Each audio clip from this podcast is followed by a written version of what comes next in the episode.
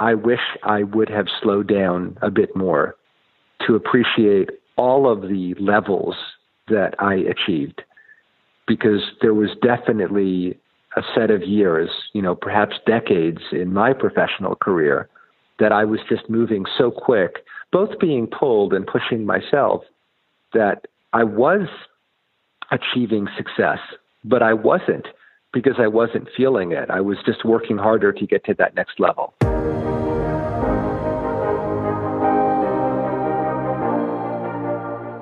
You are a driven international professional or manager, have achieved quite a bit already, but are asking yourself from time to time, what do I really want? How do I want to work and live? Then this is your podcast. I am Gina Friedrich, career and life coach for people who want to actively shape their future. Every second Thursday, I release interviews for you with inspiring, successful, as well as renowned international personalities from the world of business, NGO, and sports. They all will share with you what these questions mean to them, how they handled obstacles in their lives, and shaped their journey to where they are today. You are curious and don't want to miss anything? Sign up for this podcast right here. And now let yourself be inspired on your very personal journey towards the future that you wish for. Hello, and welcome to episode 39 of this podcast. You'll now get to know the man behind these words, Jerome Nadel, who lives in California. He is an internationally experienced marketing executive with general management background who holds an advanced degree in psychology. Jerome is the president of the CMOs Club San Francisco chapter and a board member of the Silicon Valley Executive Network, also known as SVEN. As he also is a passionate and quite successful cyclist, he shares motivating insights on his philosophy, which equally hold true and are of great value in today's business world. He talks about his last successfully closed deal before accepting a package and leaving the company to slow down and travel the world and enjoy the cycling season, which was right at the point of the COVID 19 virus spread. What this situation now enables him to reflect on, to appreciate, and what has helped him along the way, you will hear in this interview. We also talk about control, revealing personality tests, mindfulness, and improved management approaches. Parts of these insights are his guiding principles of lead with love, don't compare, and give more than you take. If you want to know the story behind that, and if he followed a plan that brought him to where he is today, then just stay tuned. Welcome, Jerome, and thanks for spending your time with us today.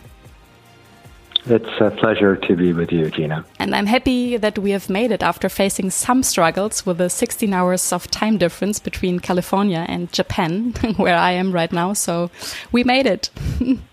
we have you know, sort of on opposite uh, opposite ends of a very connected world. You know, as we discussed in preamble to to this, uh, these are unprecedented and remarkable times. True. And uh, yeah, now we have the chance to get to know you a bit better here um, throughout this um, interview. And I would like to start with a, with a question that uh, you said you have listened to a couple of episodes already, so you might know that question. If I would be asking a close friend of yours, who is Jerome Nadel, what would he or she tell us?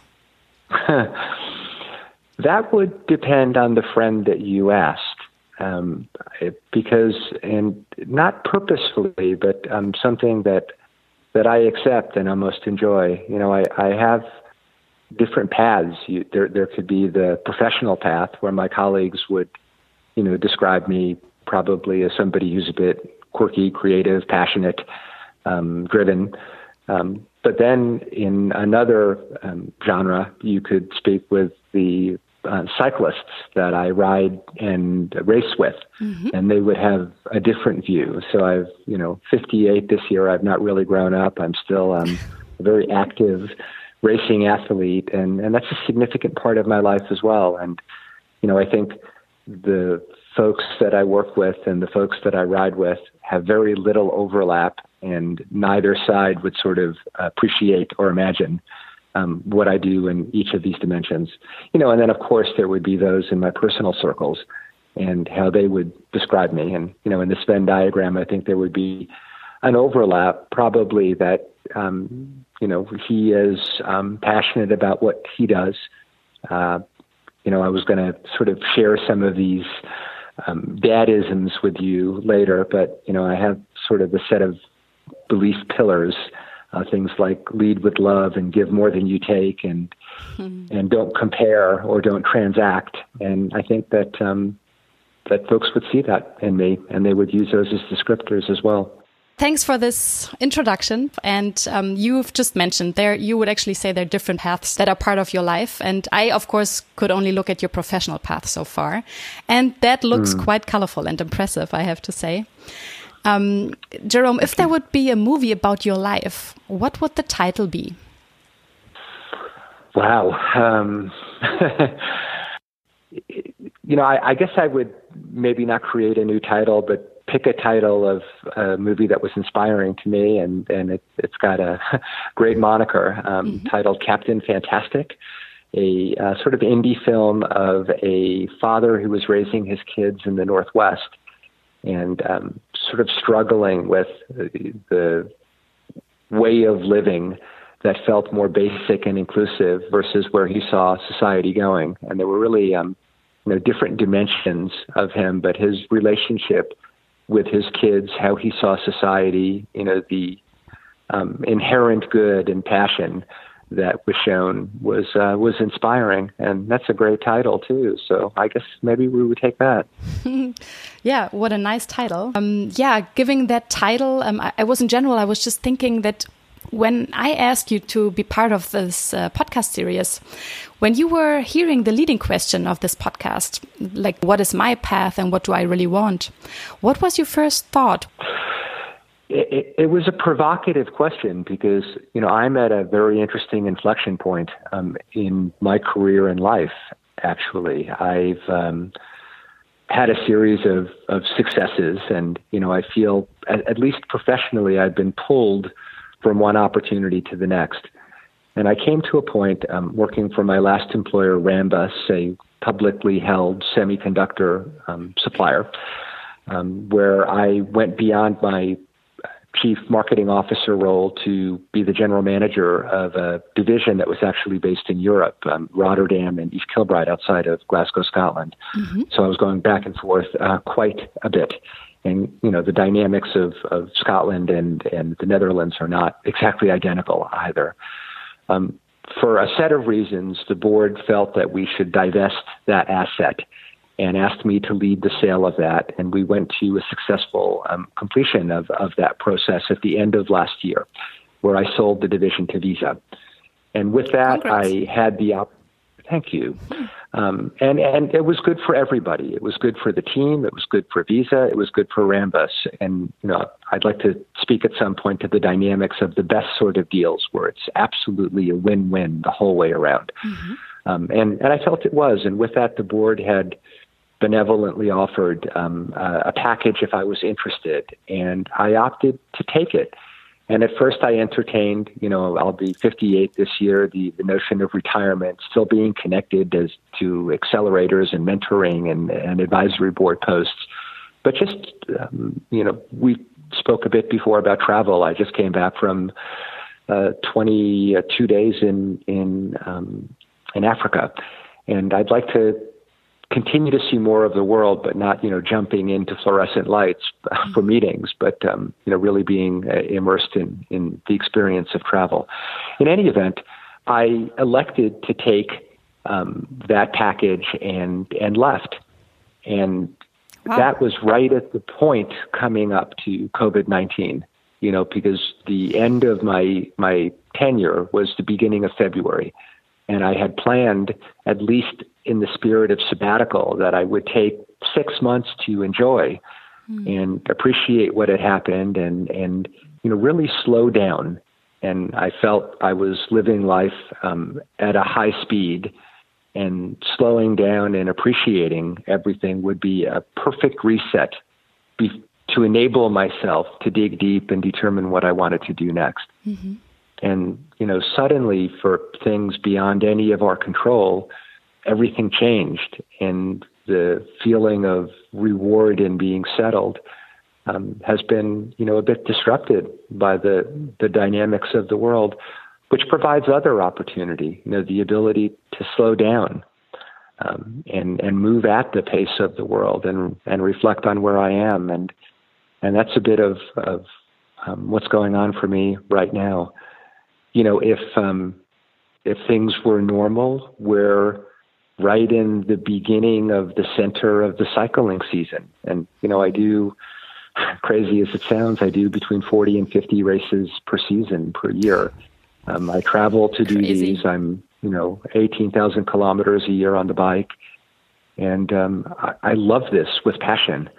And it was taken away, you know, the around the world, um, racing as well as everything else has stopped. The the camaraderie of going out and you know training with my teammates and friends, and and the opportunity to separate myself from that work stream, you know, and that that professional side. So things got both um, sort of taken away a bit and conflated, and you know, it, and but also provide an opportunity to again slow down to to reflect and appreciate, and that's um, what I'm working on right now. You know, as much as anything. Thanks for, for sharing that a very personal view on uh, how you actually experienced the situation. And it's, yeah, it's a very challenging time for everyone, especially in your situation where it was like the moment um, to start something new. And now everything, like someone has pressed the hold button. I would be curious to know how you, what is actually helping you. If you say like creating this, this, um, this momentum of slowing down, how do you manage to do that? Is there something that you might be able to share with the listeners? well, this is remarkably revealing, actually. Um, you know, to to aid in that, um, I enlisted uh, an executive coach, a, a personal coach, and took the Enneagram test.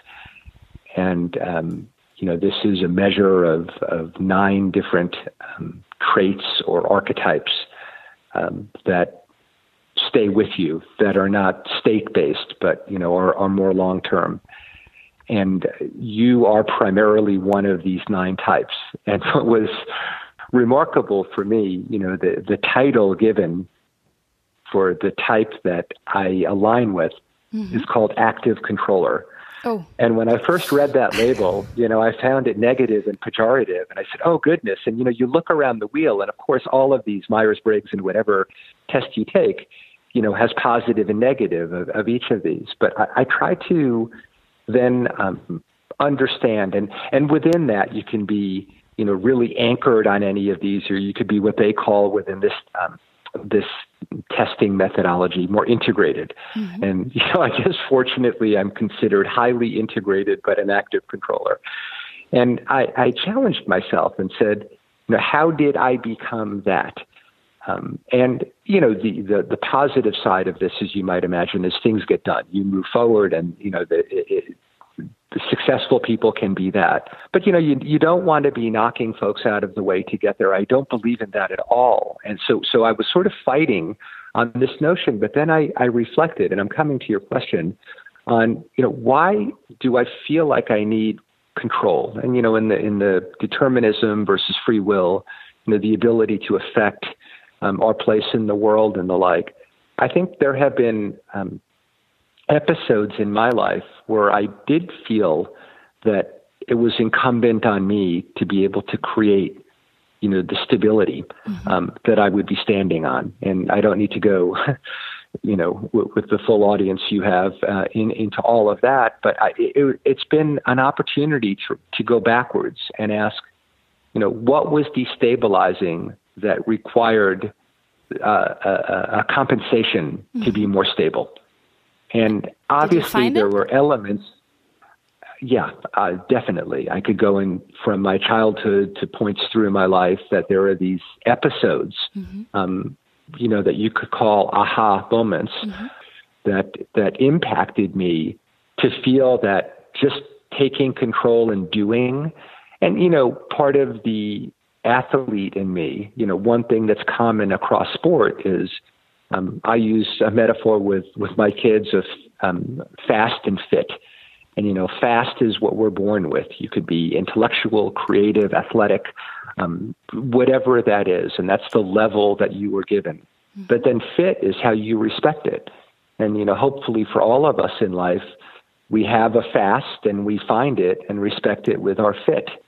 And I think elite athletes really respect their fast because it's not always, no pun intended, the fastest one who wins. It's the one who's fit on top of their fast. And I think um, athletes learn the power of habit and, and repetition. And when all else fails, they're stabilized by the ability to just go and do it again. And, you know, that can be treadmill like. And definitely it's a way to move you ahead. And it's really hard to break that habit. Again, another dynamic of this time. We are out of control. Mm. You know, this is bigger than us. So we need to sit in the back seat and, and embrace what's going on, which is a form of control in itself, controlling yourself, you know, to accept that situation. And I think um, at times in my life, you know, I've been the guy who could carry things through, the provocateur, you know, a bit of the contrarian to say we can get there. And fortunately, I've been successful at that. But sometimes it is dragging folks to that same endpoint who didn't necessarily want to go. And I'm finding um, at this point in my life, I, I'm I'm just more observant of that behavior. And again, I won't judge it or call it good or bad because it is what it is. Um, but I think it's important, you know, for us as human beings to just be mindful of, of who we are, celebrate that, but, you know, also understand that um, for every good, there's something less good in how we are. Yeah, and the way we look at it is always a choice we have, right? We choose the angle, the perspective that we take. That's actually yeah a gift as soon as you are aware of that.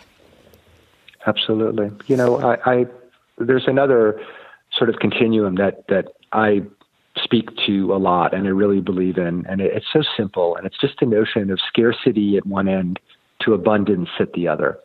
And you know that could be very literal. The notion of scarcity you don't have, and the behaviors that surround scarcity or you know let me hold let me transact um, let me be more conservative let me reserve. And and the other end of that and again it could be to the point of naivete is you know there is abundance. There's there's unending opportunity. There are green pastures. The oasis does exist you know the the lean startup leap of faith. And you know i'm not suggesting that one be anchored at one end or the other and that there are, you know there are truths when you when there is no food, there is no food. But I think psychologically, and you see organizations, you know, um, organizations at an executive level that start coming to the end of a quarter that they're concerned about can acknowledge the concern of meeting, you know, whatever objective that they've set um, from a guidance perspective, earnings per share, whatever it be, and then start acting in a way that, that compounds that scarcity.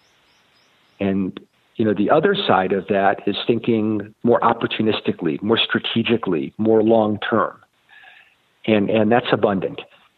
And I think we all walk around on this line between scarcity and abundance. And if we're mindful of that and push ourselves towards abundance, we find that not only for ourselves, but for those around us, we can do more. And it's not competition based, it's not transaction based. Everybody moves together. And, you know, wacky as I am within our executive team, not only in my last employer, but in those that tolerated me before, you know, I think these sorts of things to share is look at how we're acting. You know, of course we need to be mindful of the P and L but we're just limiting our thinking and the actions that follow because we're falling back to that scarcity end over here. You know, what if we just put on different lenses and saw the opportunity? Again, of course, we need to be cognizant of our spend against revenue, but let's look at it another way. I'm long winded, but let, let, let me extend that even. You know, when I think of racing, um, if you, you know, again, are in, in an elite level of racing, and you spend your energy competing against your quote competitors, mm-hmm. you're robbing yourself of the energy to permission yourself forward.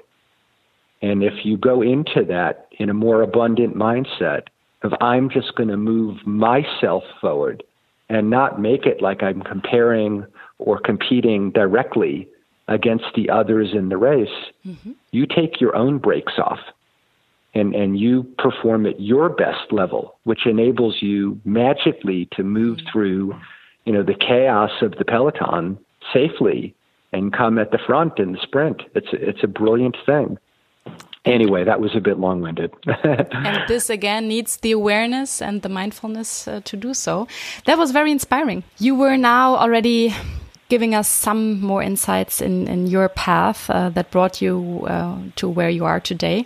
And I was just, um, yeah, thinking maybe you could share with us how you actually got around your field of expertise. I don't know if there was a plan that you followed.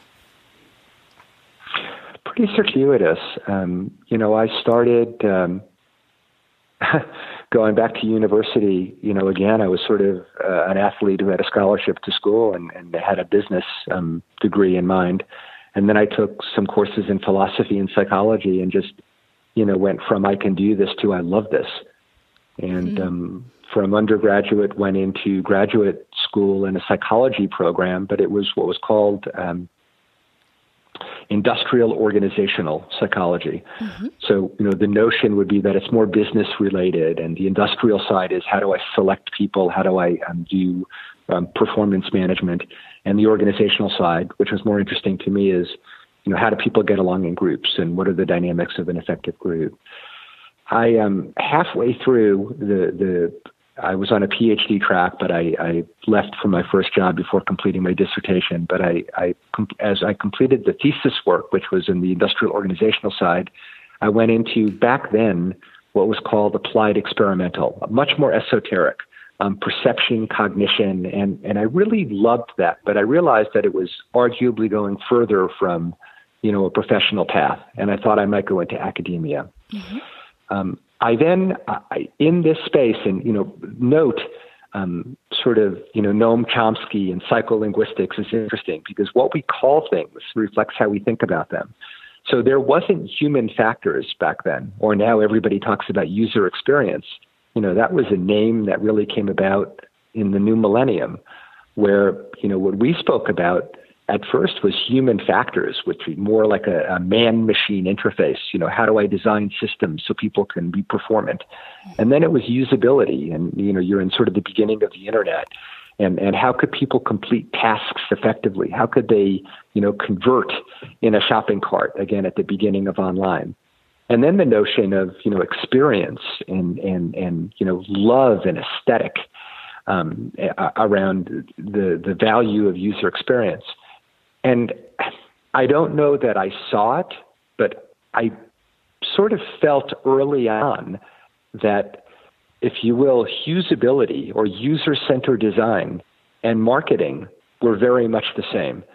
And I was having these being pulled to jobs where I would be more of a classical practitioner of, of user centered design, design thinking and then I would go cross the line and be asked to be in a marketing capacity. And I sort of rationalized that saying, you know, it's not a sellout to be in marketing, but the, the power of story holds true in both.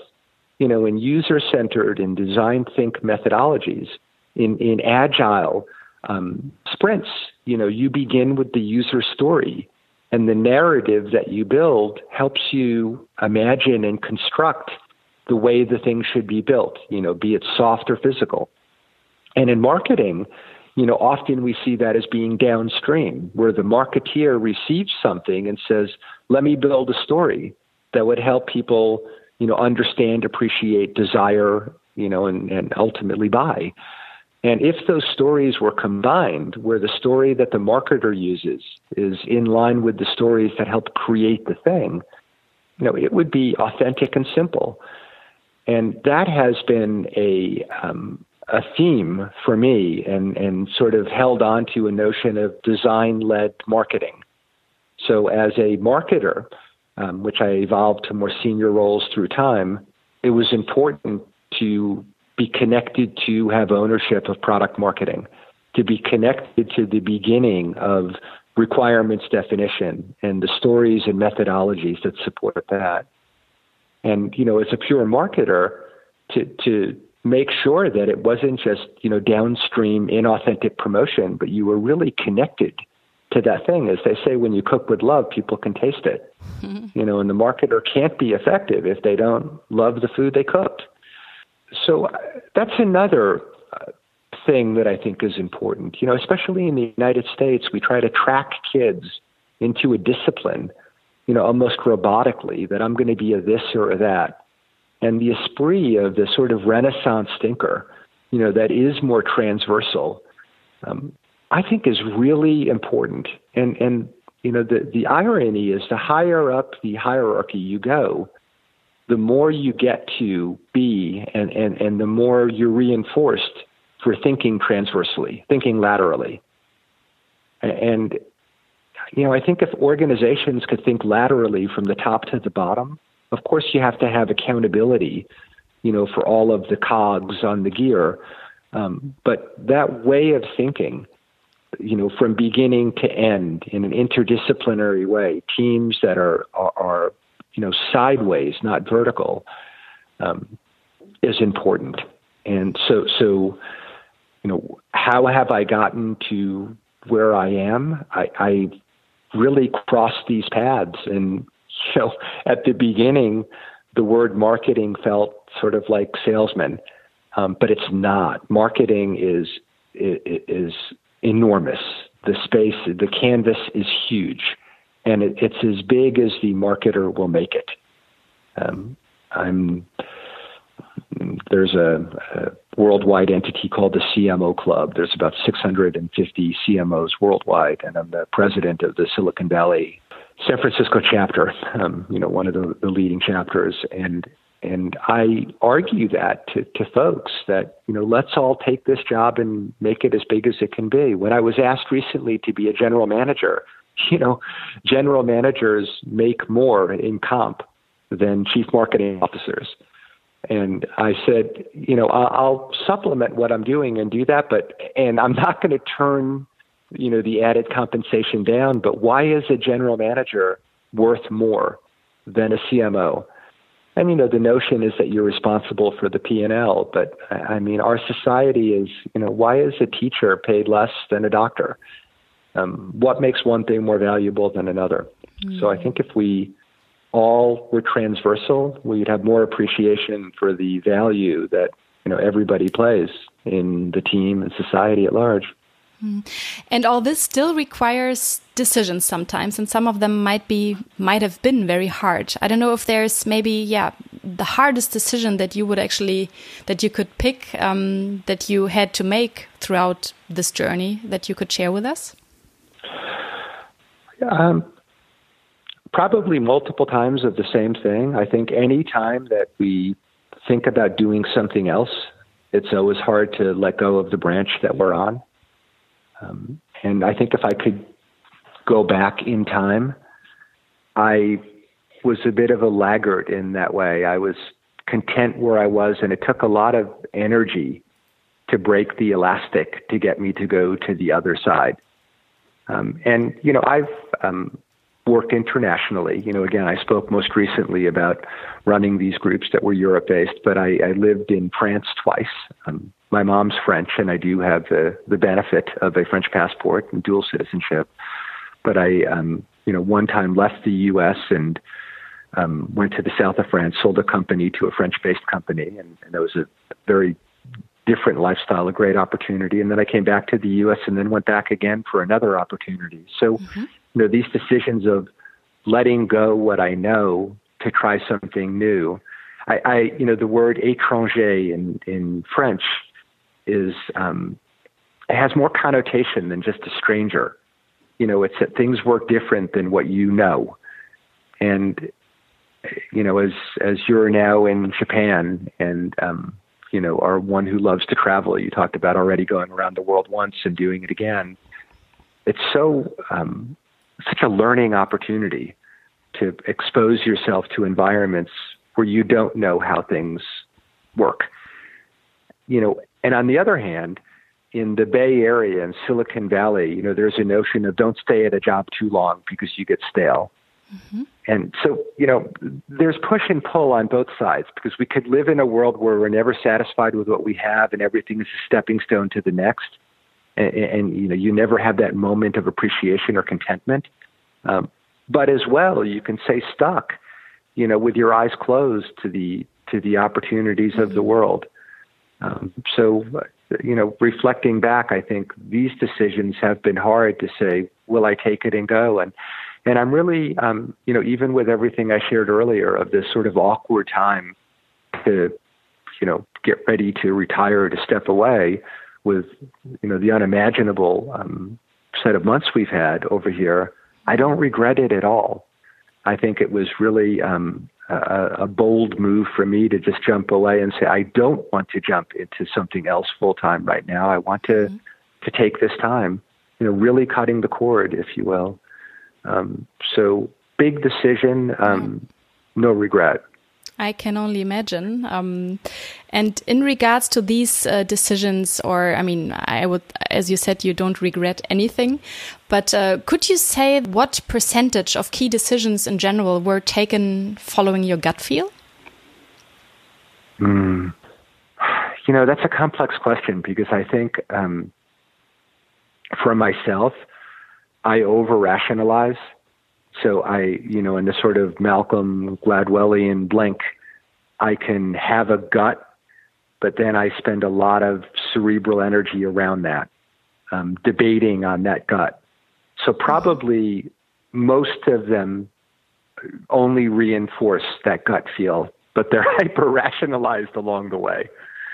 You know, and I, I'm just trying to create an argument of the way I felt is that right thing. But, you know, just transparently and, and honestly, I, you know, I could make quick decisions, but I, I, it's not like, hey, I just had a hunch. Let's just, you know, run in this direction over here. I, I, I can feel it, but then I, I layer that with sort of logic, rationale. Mm. But what helps you then to take, yeah, important big decisions like the one you were just sharing with us? You know, some of these decisions are going to be just good business, good being a practitioner of life, and you know, realizing that there, you know, there's a bigger opportunity or where I am, you know, at any sort of metric-based way. But but others, and this was more of a life fulfillment thing.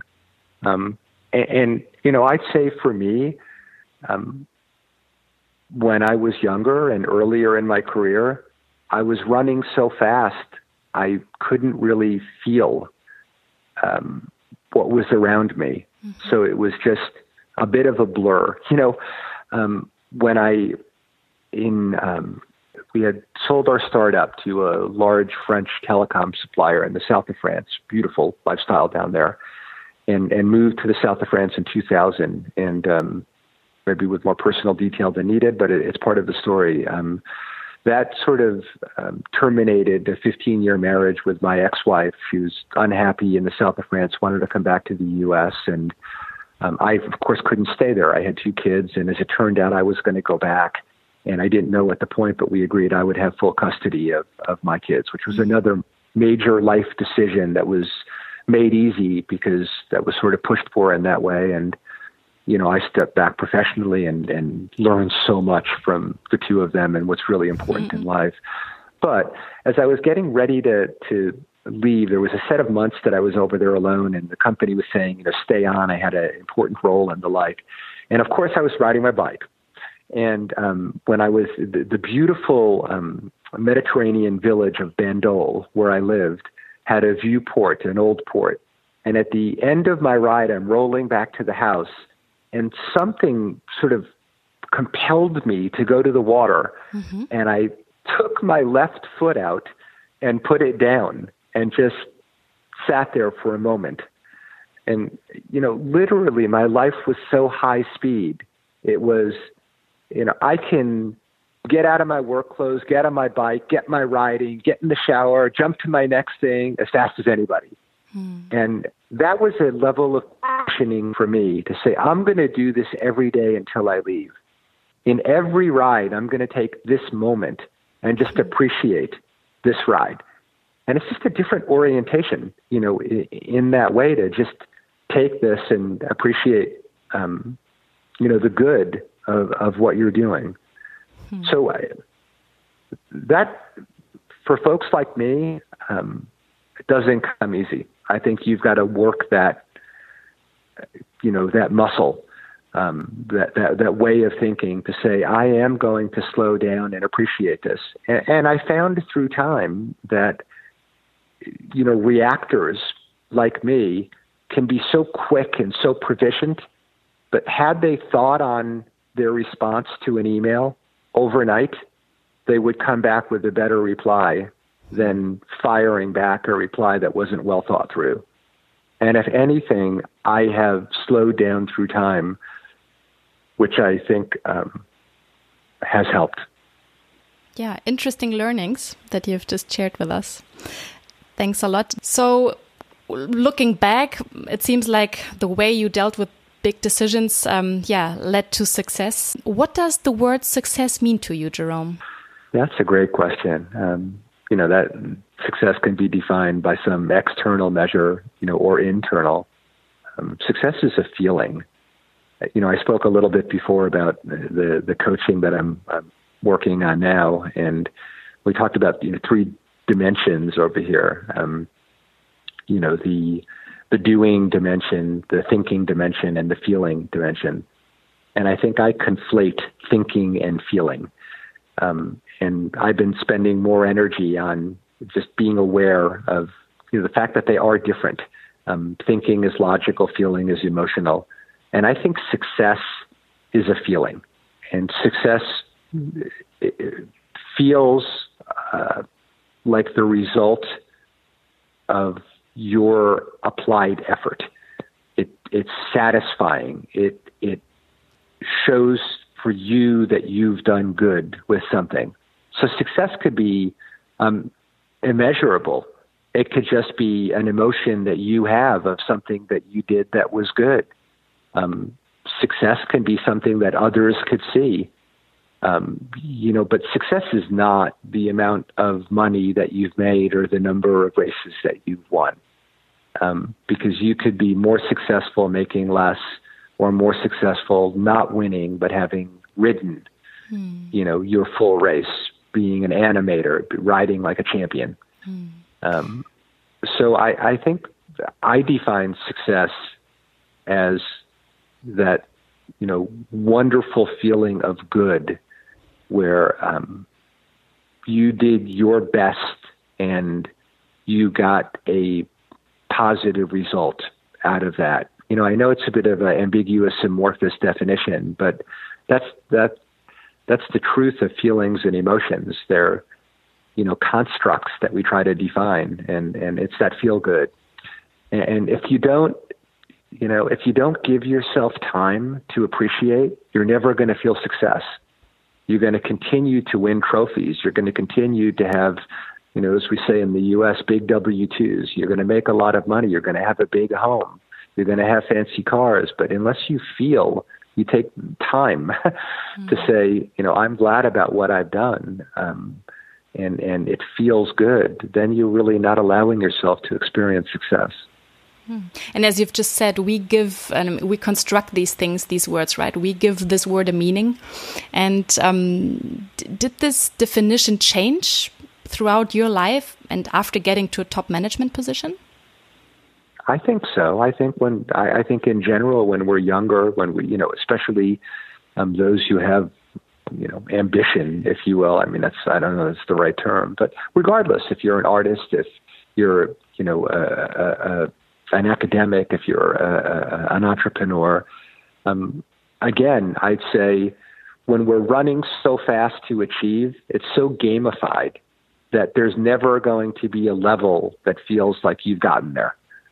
So, you know, if I could go back in time, I wish I would have slowed down a bit more to appreciate all of the levels that I achieved.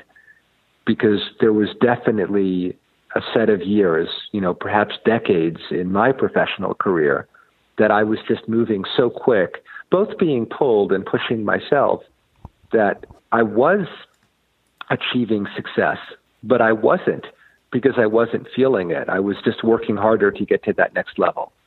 So I wasn't getting the fulfillment um, uh, uh, of success. You know, again, you've got to allow yourself to feel that. Yeah, so that's the way you celebrate a success then?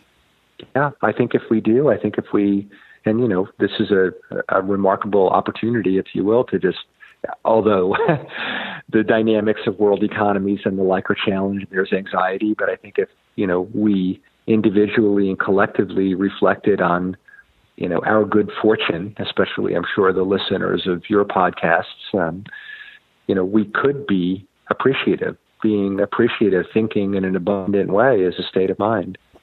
And um, hmm. I've certainly, uh, you know, not perfected that art, but um, I think the more aware we are of that, the closer we get to, you know, being able to appreciate success and, and, and therefore being successful. I would like to quickly go back um, to something that you've mentioned before, which was this lead with love Dadism that mm -hmm. is, yeah that is kind of being a guiding pillar in your life maybe there's yeah there's a story behind this that you would like to share there is a story um, you know it's funny i think um, earlier in life I, I had sort of um, belief pillars if you will you know that that that established sort of rules of engagement. And and having kids you know is a great audience because they're stuck with you that you can say these things. So my kids even at early ages sarcastically would call these dadisms. And you know the the probably most prominent one among the three most prominent was lead with love and you know when you have siblings a a, a son and a daughter a, you know a girl and a boy at each other we would just talk about um, interfacing with the world in a way where you're leading first with positivity. Mm-hmm. And, you know, argued when we come into any situation, um, at any level, in any dynamic, leading with love, that, um, that, that changes the chemistry of everyone around you. You know, an, another one to them, and I'll come back to lead with love, and the story behind that was, was give more than you take. And, you know, if we just sort of existentially look at each situation and say, of course, we don't want to be taken advantage of, but that notion of I'm going to give my most and I don't have expectation out of my actions to immediately get reward, you know, it, it puts us in, in a more giving way. And, the final one um, that they heard a lot was don't compare. And it's so easy for us in life to, to judge ourselves by looking around. You know, but when we do that, we become very transactional. And, and again, our, our actions are, have expectation around them that this is going to do something for me. So these sorts of, of dadisms um, have actually become more believable for me through time. You know, they, they started out as uh, words to, to help my kids, you know, have, have guiding principles and and they reflected what I believe. But again, they've only become more distilled, more codified, more believable um, for me than ever. About um, three years ago, um, long story short, um, back in 2000, we got a puppy from my daughter. Um, she grew up somehow through all of this. I got that dog. That dog lived in France twice. Um, he was the king, le roi. He had died about um, five years ago. Mm. My daughter, who loves animals, has a horse, has been an office manager at veterinary clinics and the like, said, Dad, you need another dog. And Ethan, my son, and I found a breeder. They were both on the East Coast. We're going to pick this dog up and bring it to you. And it was remarkable for me to to feel, you know, that they were making this physical but but sort of metaphorical journey together to do something for me. And and they were going to bring you know this new puppy into my life driving cross country, which would be great for the two of them to come together. Mm. They arrive in um, in California with little Ellie. Um, I we like Veuve Clicquot, um, and there's a, a story about Eleanor, and um, because her middle name is Clicquot. anyway, um, so they bring little Ellie, and my daughter was about to be married um, in a in a set of months, and she said, "Dad, go ahead and write down lead with love in your horrific handwriting." And I wrote it down thinking that it was going to be something connected to the wedding. It turned out I was in the office that day. I come back and they're both super excited. And they said, um, Dad, look at what we did. We went to Santa Cruz and we both got this tattoo. And they Oh, pulled up their shirts, and on the side of their torso, um, my son larger, my daughter smaller, and they're beautiful kids. Um, have these tattoos in my handwriting, read with love. So somehow I impressed this upon them. Um, I never thought it would be truly inscribed, but um, you know, again, they're like, "What do you think?" And I, I it was mixed emotion because I'm not big on tats, and but I thought, you know, I, I sort of cried that that message to them, uh, you know, was so compelling that they would actually um, carry that around with them. Um, Wow. You know, truly physically on their body. so, and you know, these sorts of things, these simple guiding principles, are, are, are just helpful for us to reflect on. Um, and you know, again, um, one more time, far from perfect, but the more I think about, the more any of us think about them, you know, the better we can do at them. There is abundance. There's scarcity too, but you know, if we want to be on the abundant side of that continuum, we can.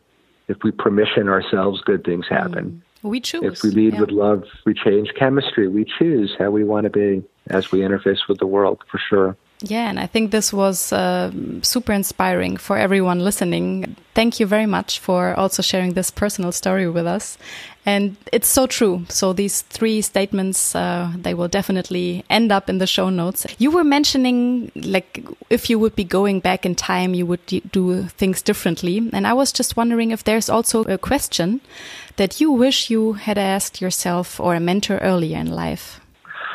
I would just probably, you know, and I heard repeatedly. I remember um, the head of HR at the French company that had acquired us in the south of France, um, you know, and he said to me, Jérôme, um, you are like a Le Mans car. You can go as fast as anybody. But in Provence, you need a cat cat to climb the mountains. Everybody was telling me to slow down, um, and I couldn't hear it. You know, I just thought faster, more um, was better. So I, I wish I had the insight then, you know, perhaps to just listen, if not ask. And it, that's probably what I, I, yeah, you know, again, no regrets, but just looking back in time saying, boy, um, I probably would have been more successful by the definition that we discussed, you know, if I had slowed down to appreciate everything I had along this journey. Um, because, you know, as we know, it's not about the destination, because I don't know that there is one.